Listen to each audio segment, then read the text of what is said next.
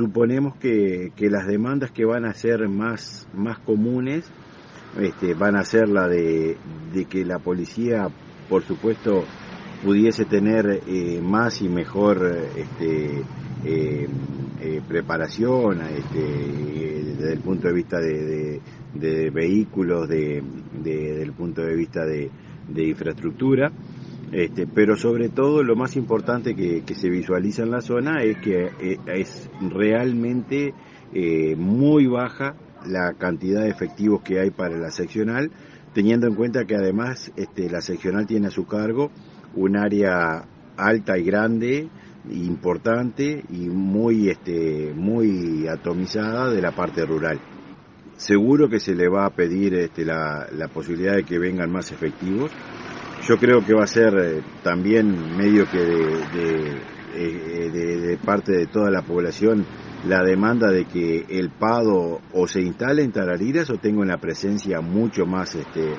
eh, fluida y asidua en la ciudad porque realmente cuando el Pado viene, este, los problemas disminuyen y muchísimo. Este, por supuesto que le vamos a, mostrar el estado que está la, comisaría este, desde el punto de vista edilicio, que realmente es, este, es vergonzoso, y, y la, por lo tanto la necesidad que tenemos de que o se haga una comisaría nueva, o se repare, pero de manera importante, de manera en serio, porque realmente la, la la comisaría está prácticamente que se cae, y se llueve por todos lados, realmente es vergonzoso.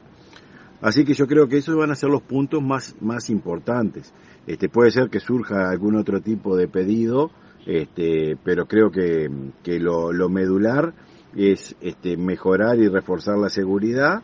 este, tener eh, mejor, mejores condiciones de trabajo para la policía, ya sea de insumos de trabajo como de infraestructura. Este, creo que la, la cosa va por ahí, bueno, por supuesto en, en, el número de personal y, y, nosotros somos, este, creemos que realmente es muy importante la presencia del PADO.